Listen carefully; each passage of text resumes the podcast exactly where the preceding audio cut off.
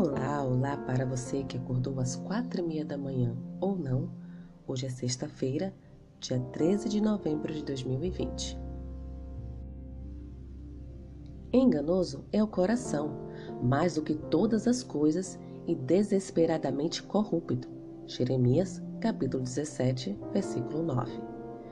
Os professores de religião não estão dispostos a se examinar intimamente para ver se estão na fé e é um fato temeroso que muitos estejam se apoiando em uma falsa esperança. Alguns se apoiam em uma experiência antiga que tiveram anos atrás, mas quando são levados a esse momento de examinar o coração, quando todos deveriam ter uma experiência diária, não tem nada a relatar. Eles pensam que uma profissão da verdade os salvará. Quando os pecados que Deus detesta forem subjugados, Jesus entrará e ceará com vocês e vocês com ele. Enganoso é o coração, mais do que todas as coisas, e desesperadamente corrupto. Jeremias, capítulo 17, versículo 9. Os professores de religião não estão dispostos a se examinarem intimamente para ver se estão na fé, e é um fato temeroso que muitos estejam se apoiando em uma falsa esperança.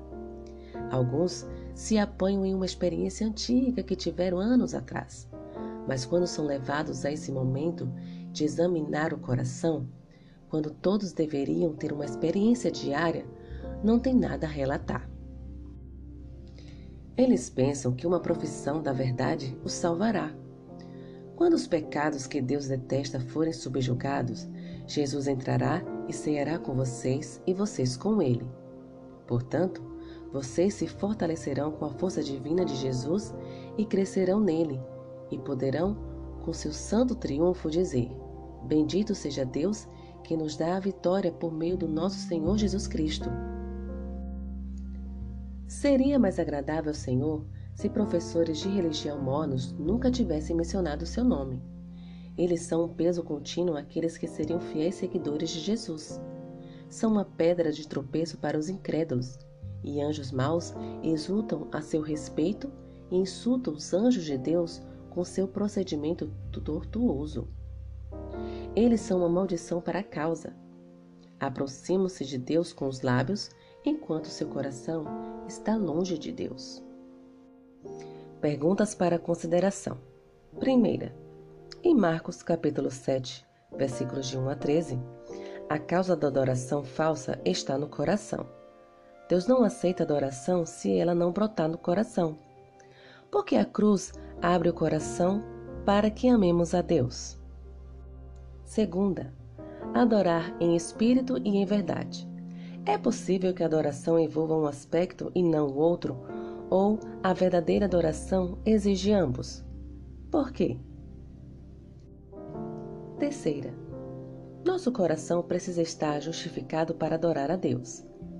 O que isso significa? Precisamos esperar até que estejamos com a vida em perfeita ordem antes de poder adorar?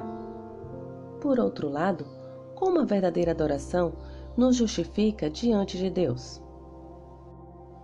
Os feitos de Deus é um apelo à geração futura para que ela adorasse e servisse fielmente ao Senhor. A geração atual deveria ensinar a verdade aos filhos e descendentes. O propósito dessa educação era fazer com que os filhos temessem ao Senhor. Disse que os verdadeiros adoradores o adorarão em espírito e em verdade. É uma cena alegre de adoração e celebração ao Senhor, porém também de respeito profundo e solenidade. Portanto, adoremos ao Senhor em espírito e em verdade. Que o Senhor te abençoe. Um bom dia.